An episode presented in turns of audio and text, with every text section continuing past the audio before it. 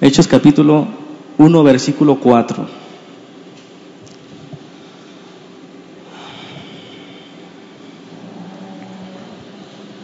Hechos capítulo 1, versículo 4. Cuando estén ahí, dicen amén. Ok. Y estando juntos, les mandó que no se fueran de Jerusalén, sino que esperasen la promesa del Padre, la cual les dijo, oíste de mí. Porque Juan ciertamente bautizó con agua, mas vosotros seréis bautizados con el Espíritu Santo dentro de no muchos días. Entonces los que se habían reunido le preguntaron diciendo, Señor, ¿restaurarás el reino de Israel en ese tiempo? Y les dijo, no os toca saber a vosotros los tiempos o las sazones que el Padre puso en su sola potestad, pero recibiréis poder cuando haya venido sobre vosotros el Espíritu Santo y me serán, serán testigos en Jerusalén, en Judea, en Samaria y en lo último de la tierra. Señor, te damos gracias por esta tarde. Señor, con debilidad vengo ante ti, que tú hagas algo en esta mañana, en esta tarde, en los corazones. Que no sean mis palabras, que sean las tuyas las que hablan al corazón y abran nuestros ojos para comprender las escrituras, lo que tú quieras hablar, cada necesidad, cada exhortación de cada persona, Padre.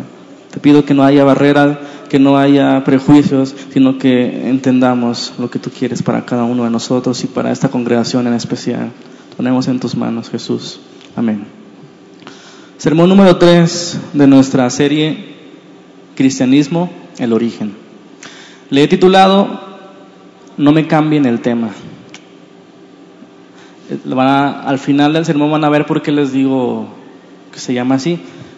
Al principio no van a entender por qué se llama No me cambien el tema. Acabamos de leer, la semana pasada comenzamos también el libro de los Hechos. Hice algunas preguntas que queremos responder en la serie. Principalmente, ¿qué ha sucedido con la iglesia? Yo lo veo y me lo pregunto cada semana cuando veo este, el mundo. ¿Qué ha sucedido con la iglesia? Me pregunto, ¿dónde está su eficacia? ¿Dónde, dónde la perdió? ¿Dónde quedaron aquellos hombres que estaban dispuestos a todo? ¿En qué momento se perdió la misión? ¿Por qué los ojos de la iglesia están puestos en un hombre, en una organización, en, la, en, la, en un edificio y no en Cristo? Decíamos que las respuestas las vamos a encontrar ¿dónde? En el libro de los Hechos.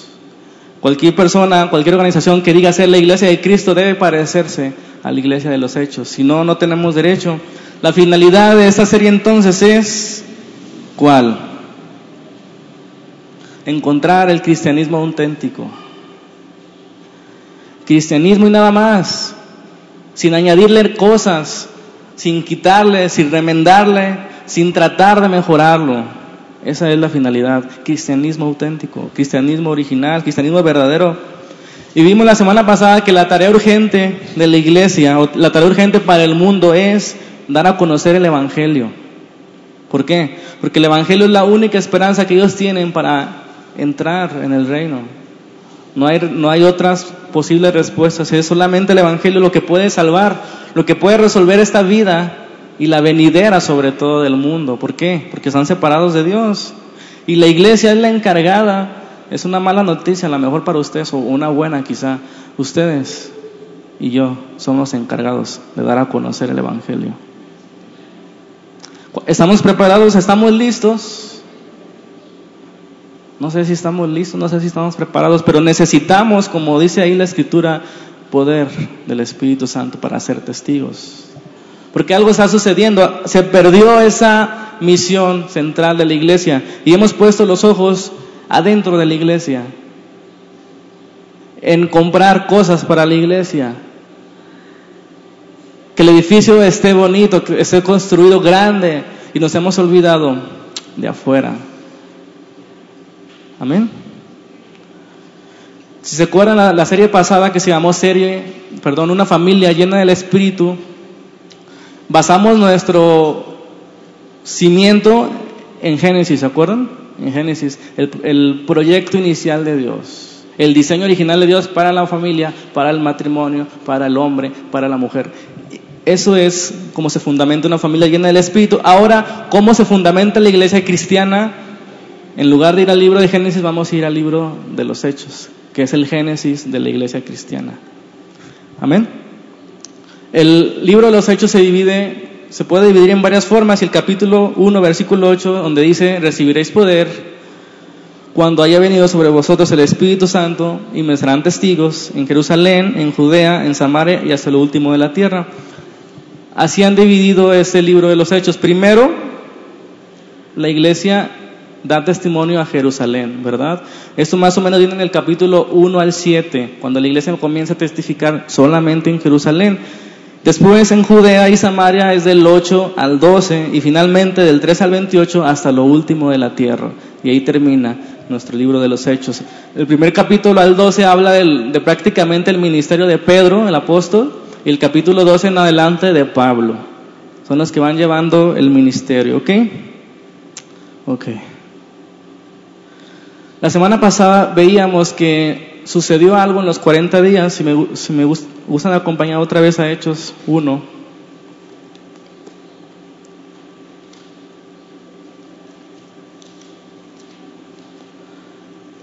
Hechos capítulo 1, versículo 3.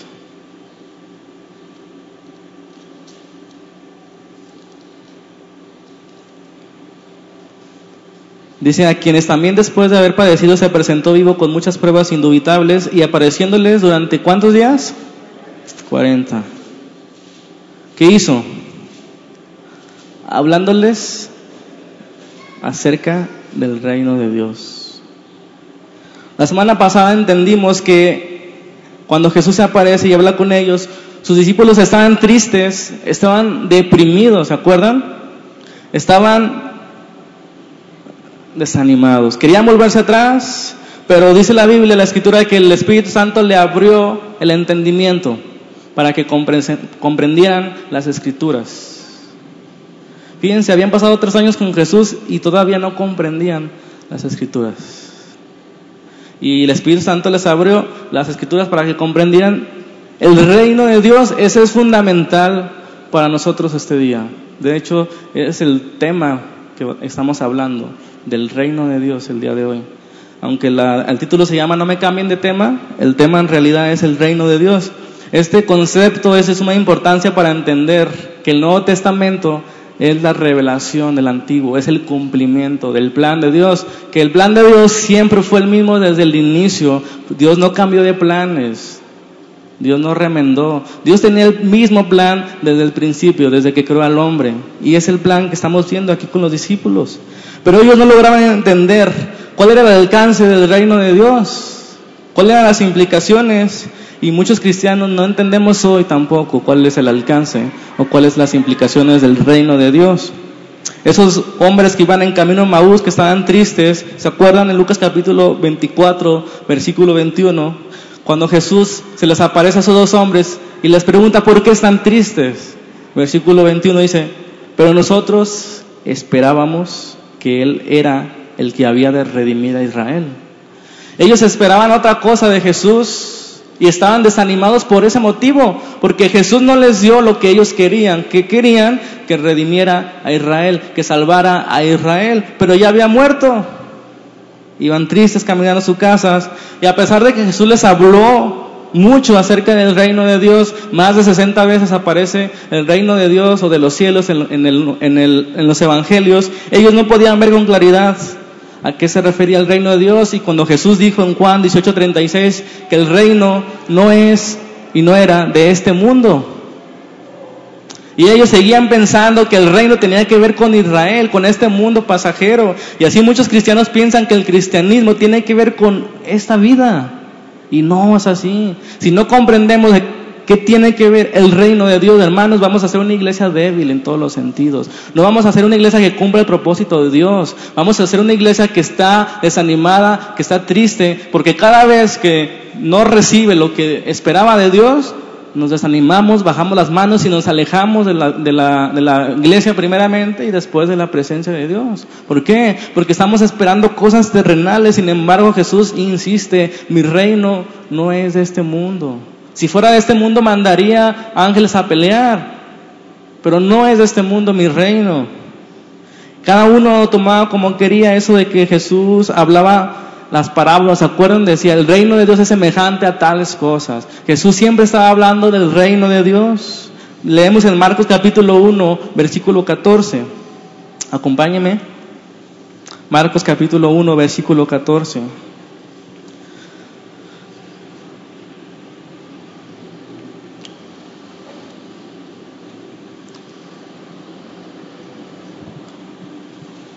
Cuando ahí dicen amén. En el versículo 14 de Marcos 1 dice, después de que Juan el Bautista fue encarcelado, Jesús vino a Galilea predicando qué? Prosperidad económica, un mejor matrimonio, un mejor trabajo. ¿Qué venía predicando Jesús? El Evangelio del Reino. Diciendo, el tiempo se ha cumplido, el reino de Dios se ha acercado. Por tanto, arrepiéntanse y crean el Evangelio, hermanos. El reino de los cielos es el mismo que el reino de Dios. En los Evangelios se usa de la misma forma. Las parábolas hablaban del reino. Ese era el centro de Jesús. Ese era el centro del mensaje de Jesús, el reino de Dios. Es más, esa era la razón por la que Jesús vino a este mundo, para establecer el reino de Dios. Sin embargo, no entendían los discípulos. El problema era el orgullo de los judíos que por el ser el pueblo escogido de Dios sentían los favoritos, pero no, olvidaban lo que dice Deuteronomio 7:7, que era un pueblo insignificante, ¿verdad? Que Dios lo escogió por ser un pueblo insignificante. No lo escogió porque eran mejores que los demás, sin embargo, ellos estaban orgullosos de que eran el pueblo escogido por Dios y creían que eso estaban destinados a, privilegios especiales, especialmente dominar el mundo. Ellos pensaban que Israel iba a dominar el mundo, ¿sí? que iba a venir un Mesías, iba a dominar el mundo. Y lo triste es que también muchos cristianos en esos tiempos, o algunas religiones o denominaciones, se sienten los favoritos y los que tienen la verdad están orgullosos de ser de alguna denominación o alguna religión más que de Cristo. O sea, para ellos tiene más renombre decirse este bautista, ¿no? Ah, es mejor ser bautista. Llámame bautista o presbiteriano o reformado, es como más caché. Yo soy reformado. Y les sienten más orgullosos de ser llamados reformados que de ser llamado cristiano. Qué triste, ¿no? Así se sentían los judíos. Se, se, sentían el pueblo favorito de Dios, los que tenían la verdad, los que iban a dominar el mundo, etc. Pero Dios en Jesús les estaba dando una lección. El reino de los cielos no era una enseñanza nueva del Nuevo Testamento. Eh, ellos, los judíos, conocían bien ese término desde el Antiguo Testamento, pero no querían ver que ese reino del que hablaba el Antiguo Testamento era un reino espiritual. No lo querían entender. Y si yo les digo que si por alguna razón el pueblo judío rechazó a Jesús es por esa, porque ellos querían un reino de este mundo.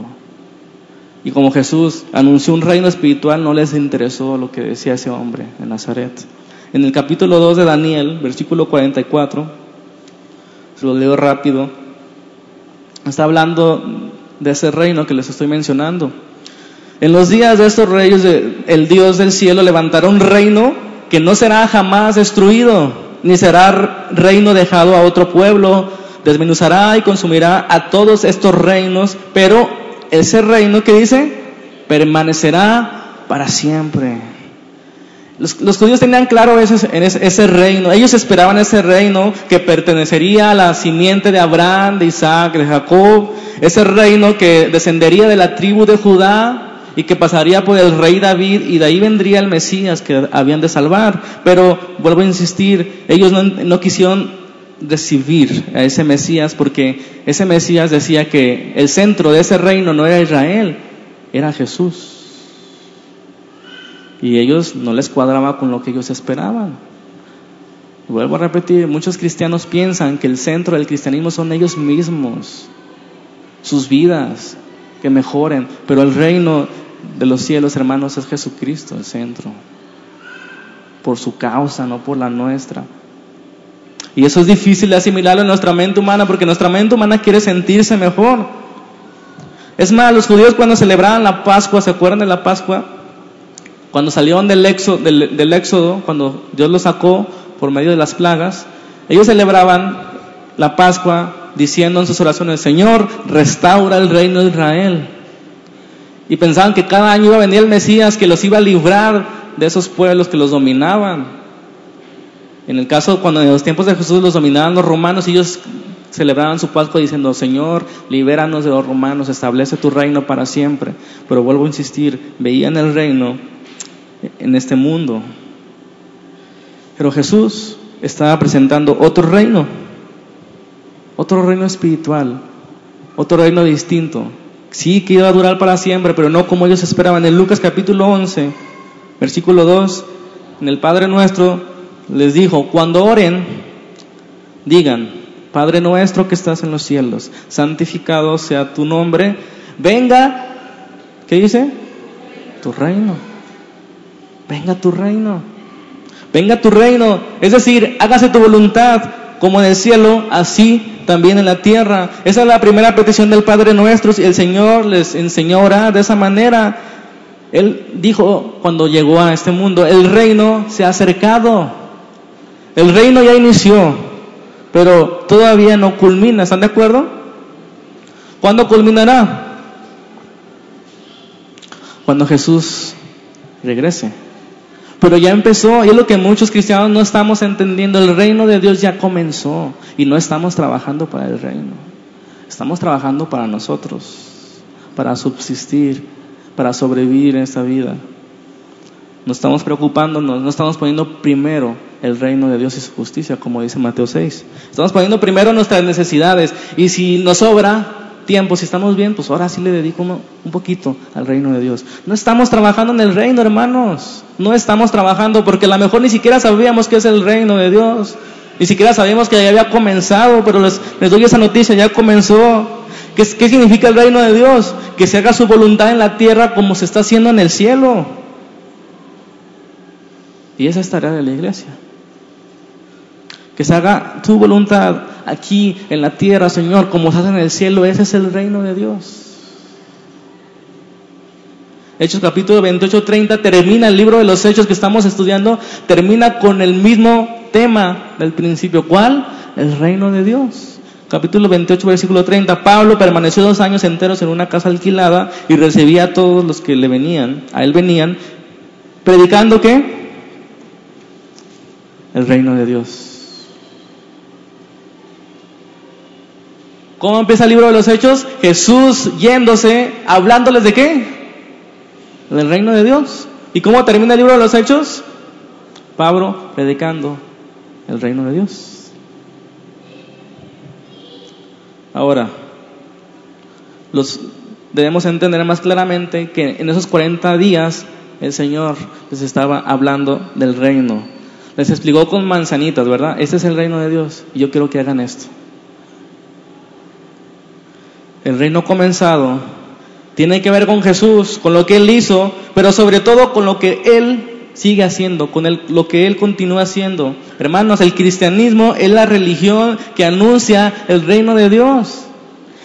Es la religión que vive el reino de Dios. El cristianismo es los habitantes del reino de Dios. Amén. Esto me recuerda las palabras de Spurgeon donde dice, el cristiano es el hombre más contento en el mundo, pero el menos contento con el mundo. ¿Están de acuerdo? Pero no es así, no estamos contentos. ¿Por qué? Porque no era lo que esperábamos. No estamos contentos. No estamos vivos, no estamos avivados, no estamos apasionados de Jesucristo. Algo estaba sucediendo. Y es cuando necesitamos que el Espíritu venga sobre nosotros. Que nos dé una sacudida, así como a Pedro, ¿se acuerdan? Cuando negó a Jesús, le dio una sacudida y eso le sirvió para levantarse, para ser más obediente. Es importante que siempre estemos recordando, el reino de los cielos no es aquí, porque lo olvidamos. Cuando estemos afanados por el trabajo, cuando estemos afanados por la vida, recordemos, el reino de Dios el reino de los cielos no es aquí este mundo.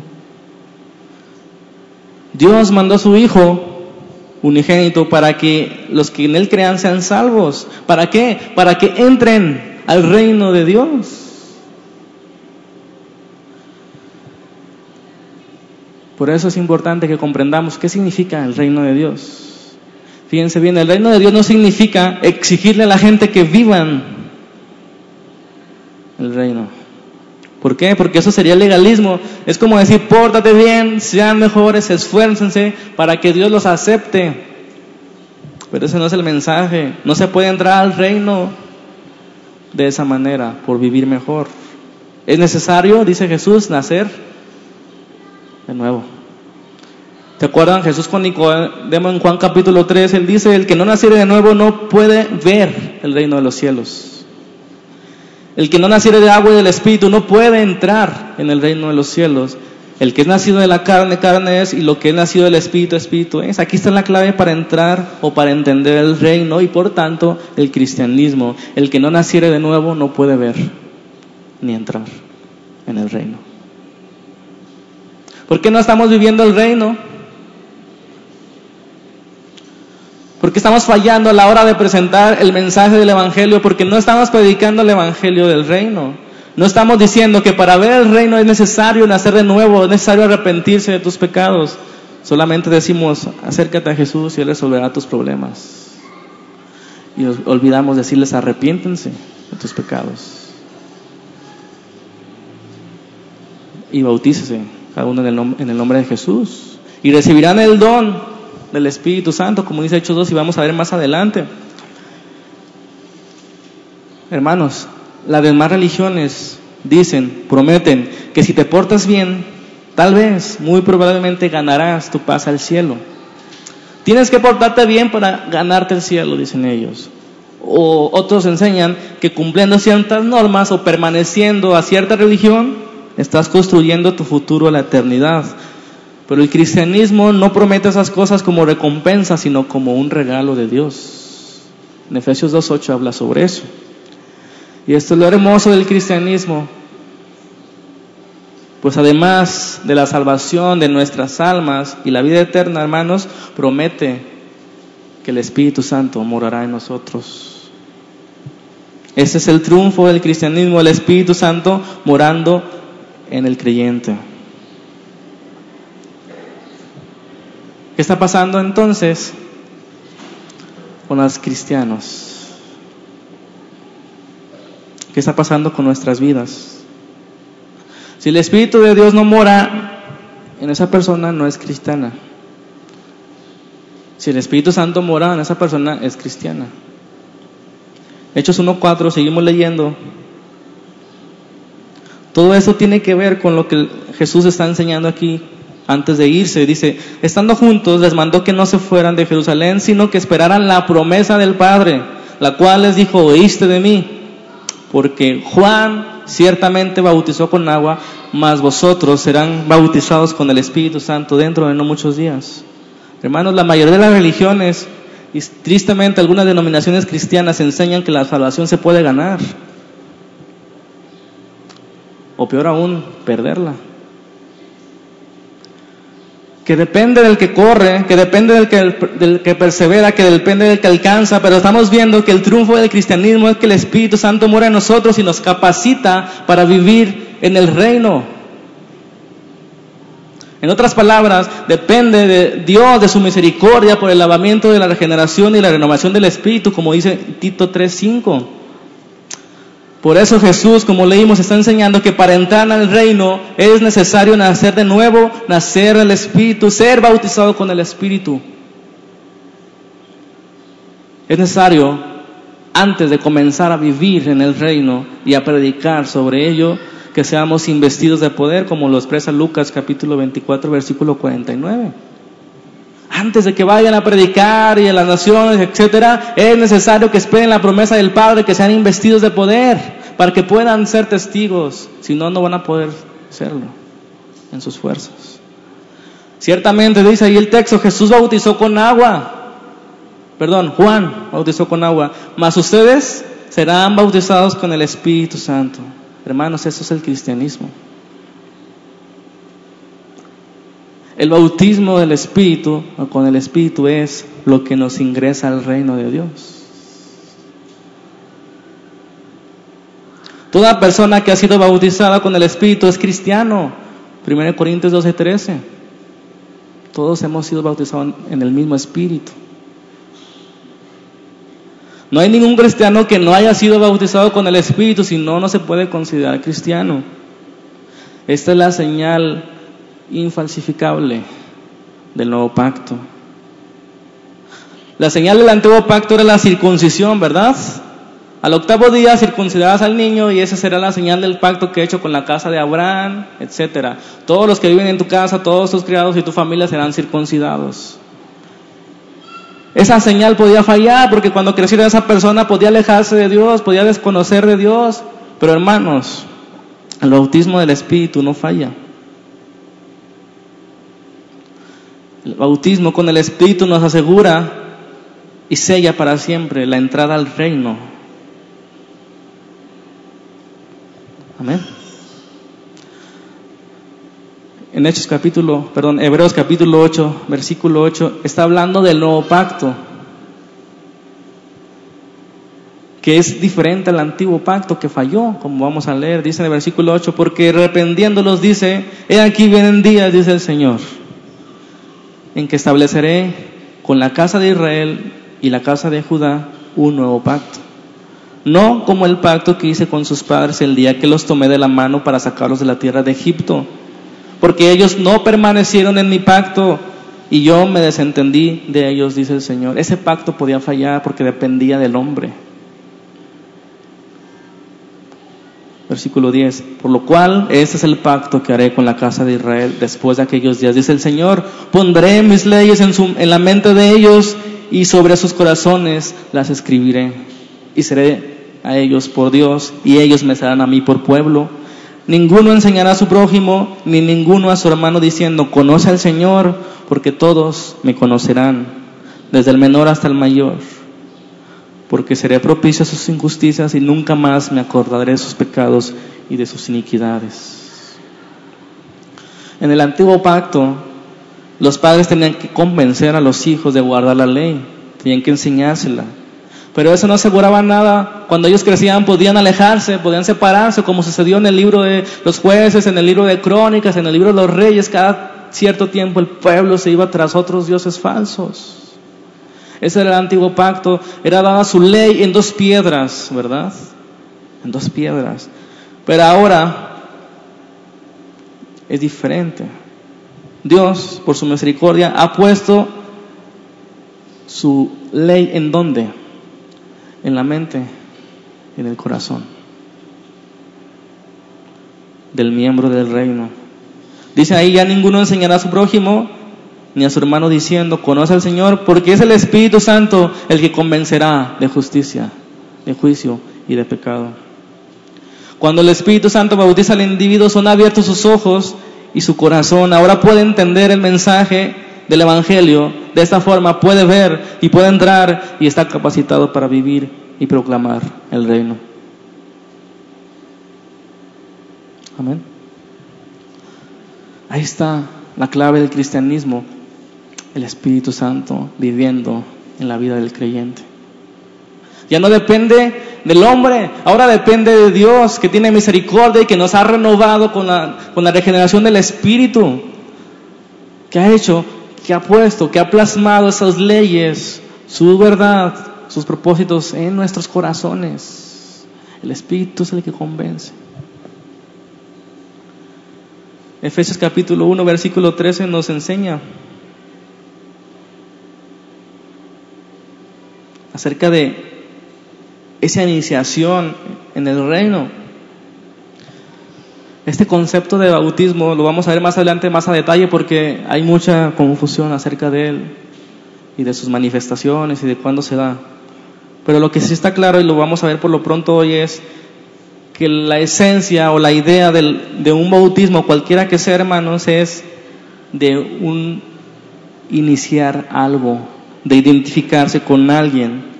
Ese es el concepto de bautismo siempre, identificarse con alguien o iniciar algo. Es lo que hacían los discípulos de Juan el Bautista se bautizaban el bautismo de Juan para identificarse con el mensaje de Juan. Después los discípulos se bautizaban en el nombre de Jesús para identificarse con el mensaje de Jesús. Pero el bautismo del Espíritu Santo es iniciar la vida espiritual. Poder ver, poder entrar en el reino de los cielos. Y como dije hace un momento, y como dice Corintios 12, ¿verdad? 12, 13, todos hemos sido bautizados en un mismo espíritu, con un mismo espíritu.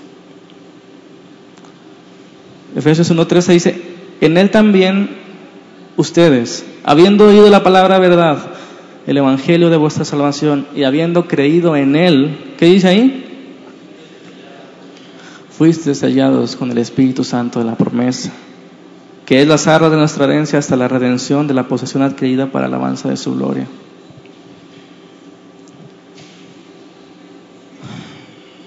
Fuiste sellados con el Espíritu.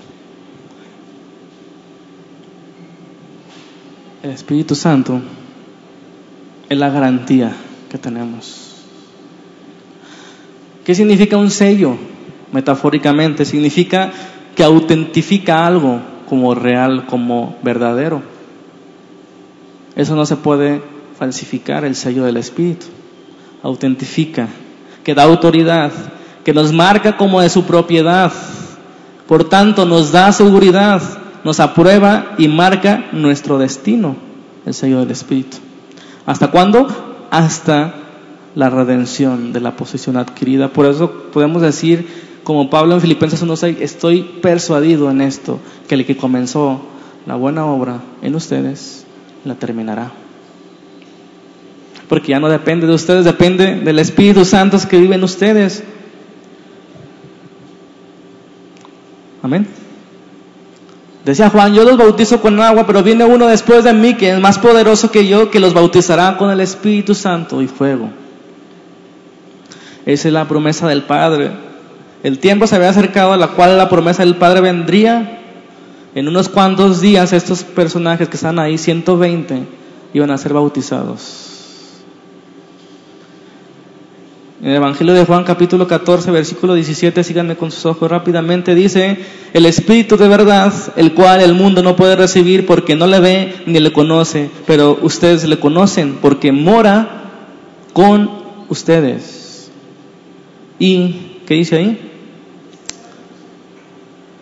No es lo mismo vivir con ustedes que estar en ustedes. Y en ese tiempo los discípulos el Espíritu Santo moraba entre ellos, pero no vivía dentro de ellos. ¿Por qué? Pues porque Jesús no se había ido y era necesario que Él se fuera, ¿verdad? Para que Él viniera. Versículo 26, Él, el Espíritu Santo, les enseñará todas las cosas y le recordará todo. Capítulo 16, versículos 7 y 8. Es conviene que yo me vaya, porque si no me fuera, el consolador no vendría a ustedes. Y cuando Él venga, dice, convencerá al mundo de pecado, de justicia y de juicio. Versículo 13, Él os guiará a toda la verdad. Y el 14 dice, Él me glorificará, dice el Señor. Era necesario que Jesús se fuera para que el Espíritu viniera con poder a la iglesia el Espíritu Santo ya había trabajado en ellos para convencerlos, para que pudieran ver y entrar en el reino de los cielos, pero como Cristo aún estaba con ellos y no resucitaba, el Espíritu aún no venía con poder sobre ellos. Era necesario que ellos esperaran un tiempo en Jerusalén a que el Espíritu viniera a inaugurar esa nueva era del Espíritu. ¿Para qué? Para ser investidos de poder. ¿Para qué? Para proclamar el Evangelio. ¿Para qué? Para ser testigos. Si se dan cuenta que sigue siendo el reino de Dios el tema, ¿para qué van a recibir el Espíritu Santo? ¿Para qué van a recibir esa capacidad, esa investidura de poder que vamos a ver más adelante a qué se refiere? ¿Para qué ellos tenían que esperar? Si ya creían, ya conocían las escrituras, ya creían en el Mesías, ¿y ahora para qué tenían que esperar?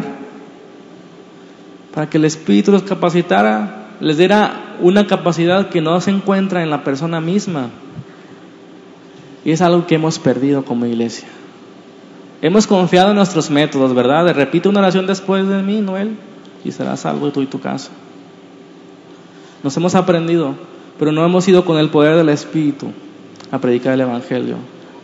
A decirles arrepiéntense, hay una esperanza para sus vidas. Y vamos a ver lo que es el Evangelio con el tiempo. Porque hermanos, ¿de qué sirve estar viendo todas esas cosas si no vamos a aplicarlos? ¿De qué sirve? Nada, ¿verdad? Nada. Por eso la semana pasada les lanzó un reto de por qué el primer domingo de cada mes no dedicamos todo ese día al Señor.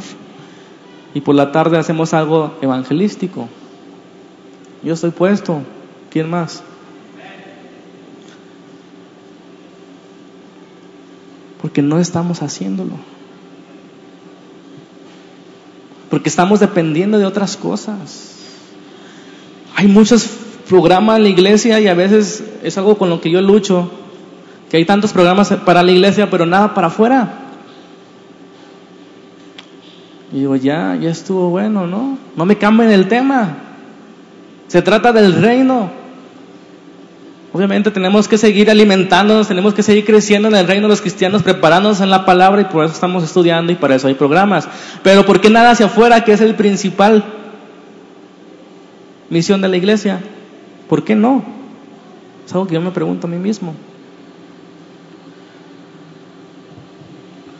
Tenían que ser investidos de poder, no para que sintieran bonito en la alabanza, no para que se manifestara en lenguas era para que fueran testigos, para que fueran capacitados, para que fueran llenos de poder. Esa palabra poder suena muy elegante, pero es capacidad. Pero cuando venga el Espíritu, dice Jesús, recibirán capacidad. Capacidad distinta a la de ustedes. Y más, y más, adelante vamos a ver cómo Pedro se levantaba en el, lleno del Espíritu y empezaba a predicar y temblaba. Temblaban los gobernantes. ¿Y por qué ahora no sucede eso cuando nosotros predicamos el Evangelio? Nadie tiembla. Estamos dependiendo de nosotros, de lo que sabemos y no del poder del Espíritu.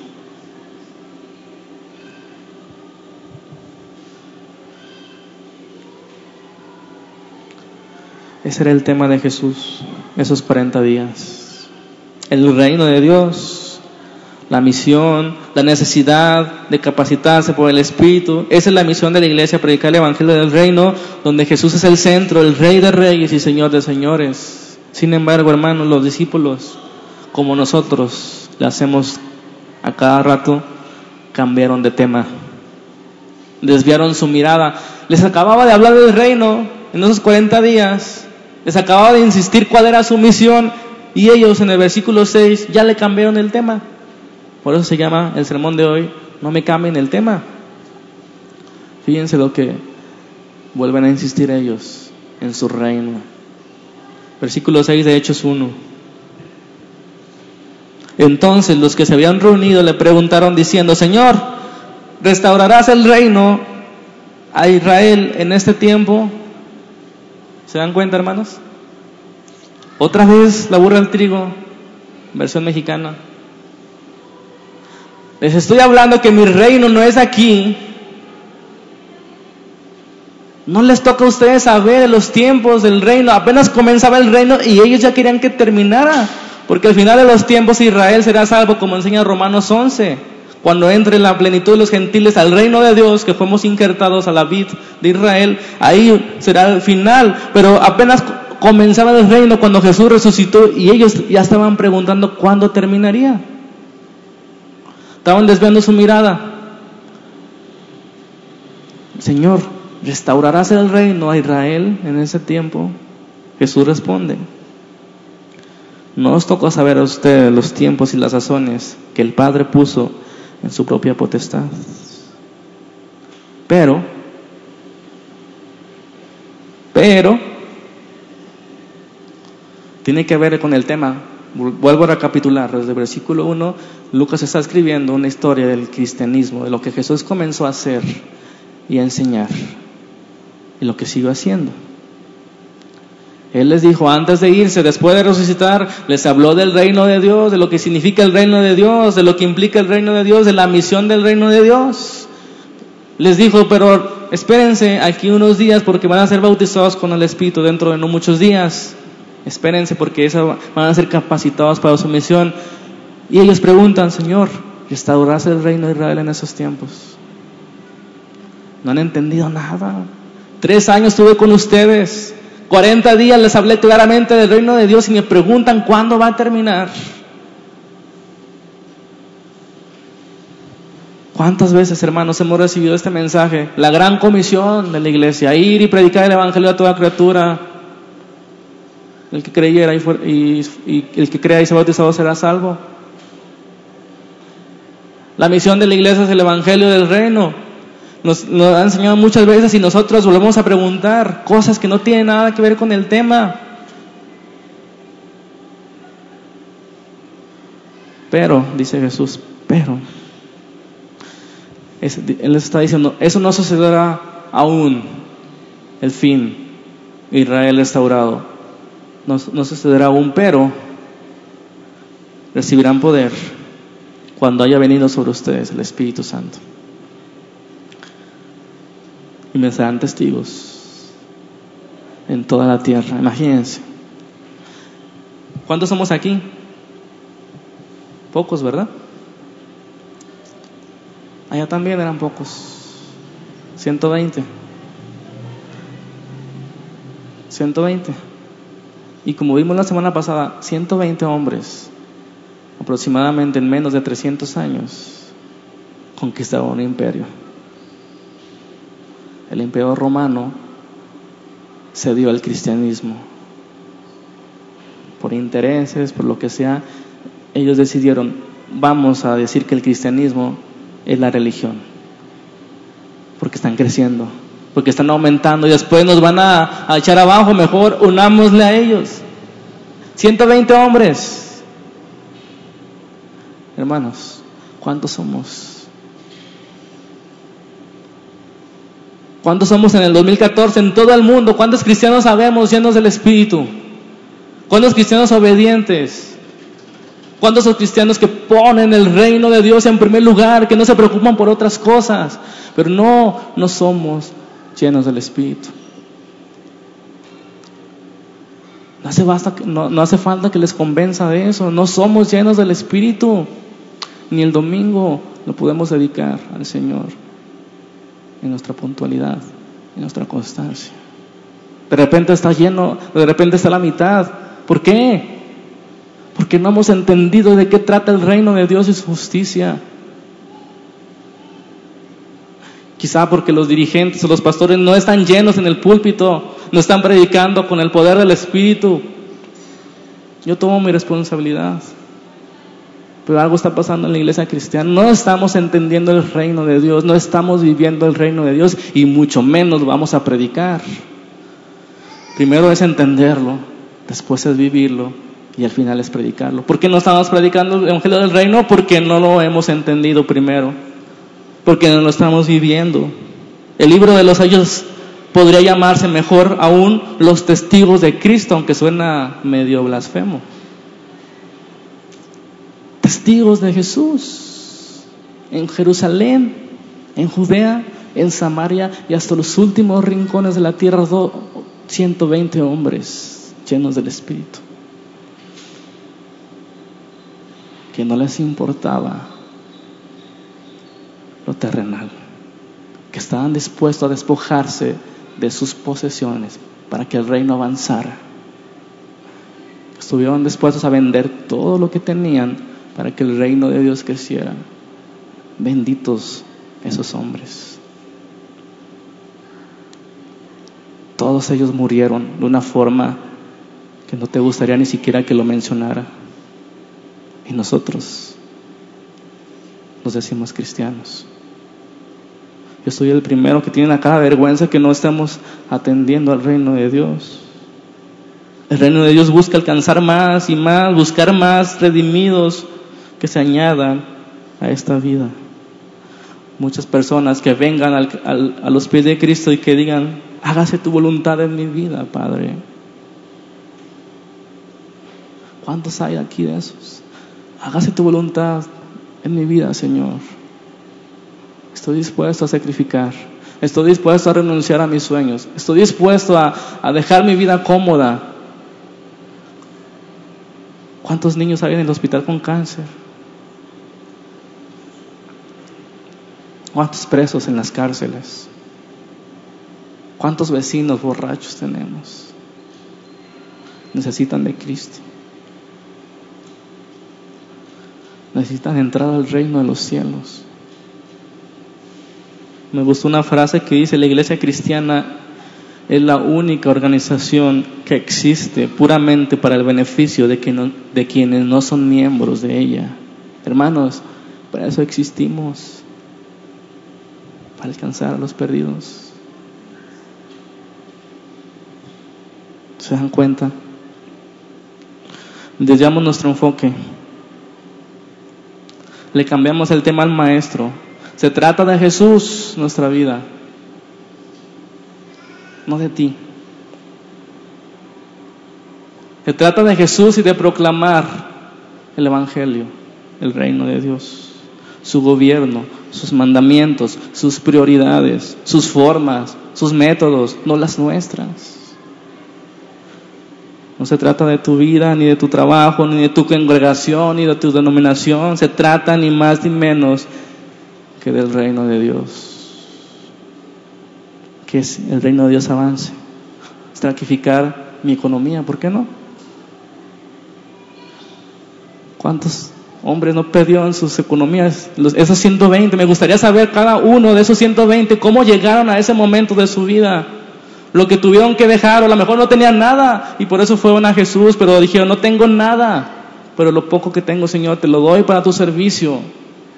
Haz lo que quieras de mí, envíame, heme aquí, Señor. Yo quiero ir, yo quiero predicar. Y ellos oraban, Señor, danos el de nuevo, porque tenemos miedo, nos están persiguiendo, nos están persiguiendo, danos de nuevo. Ellos no pedían, líbranos de esta aflicción.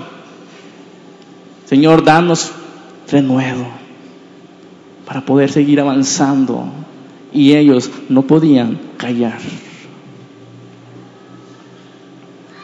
¿Te ha pasado eso?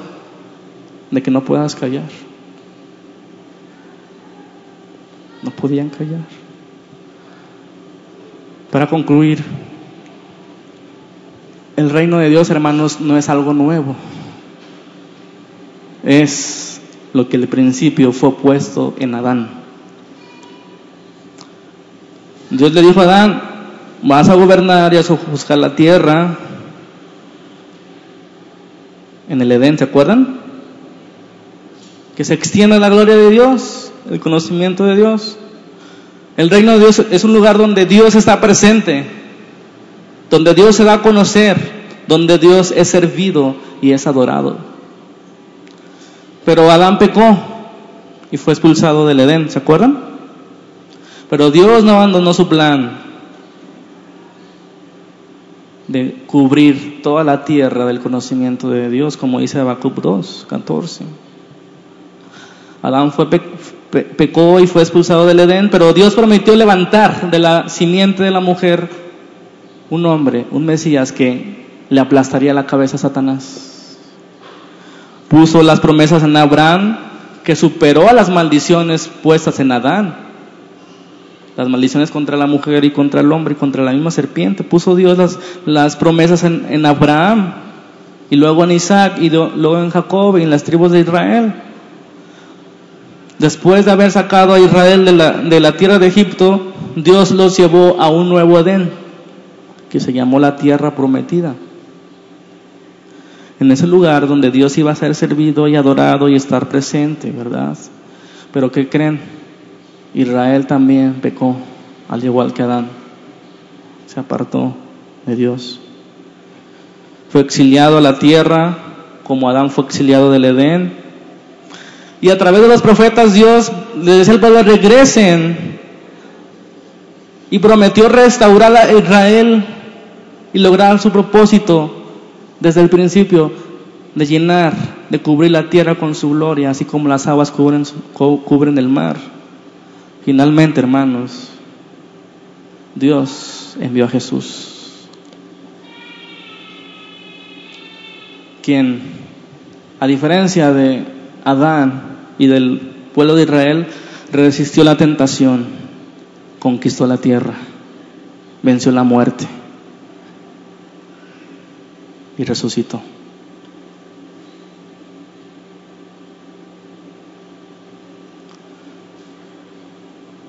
Y ahora, hermanos, Jesús ha comisionado a la iglesia. ¿Para qué? Para predicar el reino de Dios. El mismo que fue puesto en Adán, que falló. En Israel, que falló. Jesús no falló. Y ahora Jesús lo pone en nosotros. ¿La iglesia fallará? No. La iglesia no va a fallar porque el Espíritu está con nosotros. Ese es el reino. De eso se trata. Adán no pudo, Israel tampoco, pero Jesús lo ha hecho. Y ahí dice su promesa, ha investido a los suyos para que trabajen en beneficio de quienes no son miembros, para que también crean y sean salvos y testifiquen. Y vuelvo a decirles, hermanos, con todo el amor, dejemos de ver adentro de la iglesia.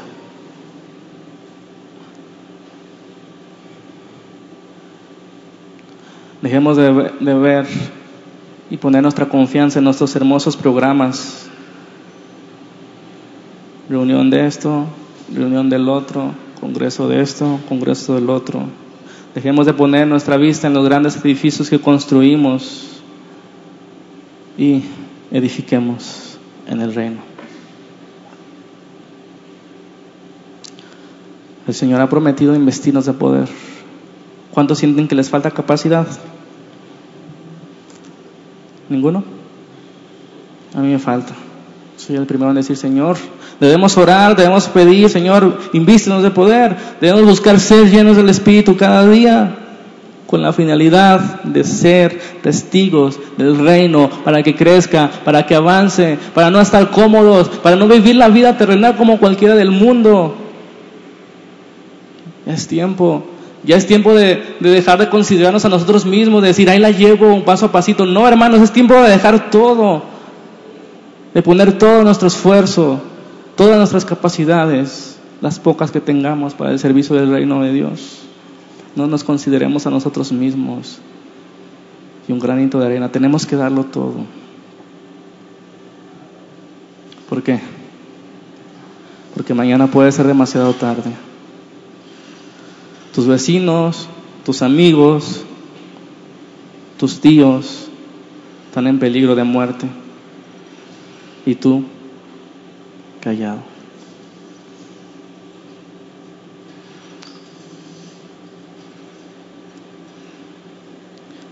Me siento incapacitado para todo eso, pero siempre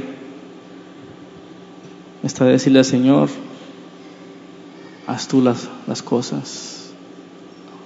Pon tú las palabras, pon tú el querer como el hacer en nosotros. Despiértanos, avívanos.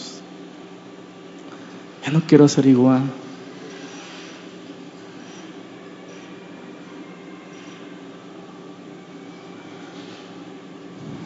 Vamos a orar.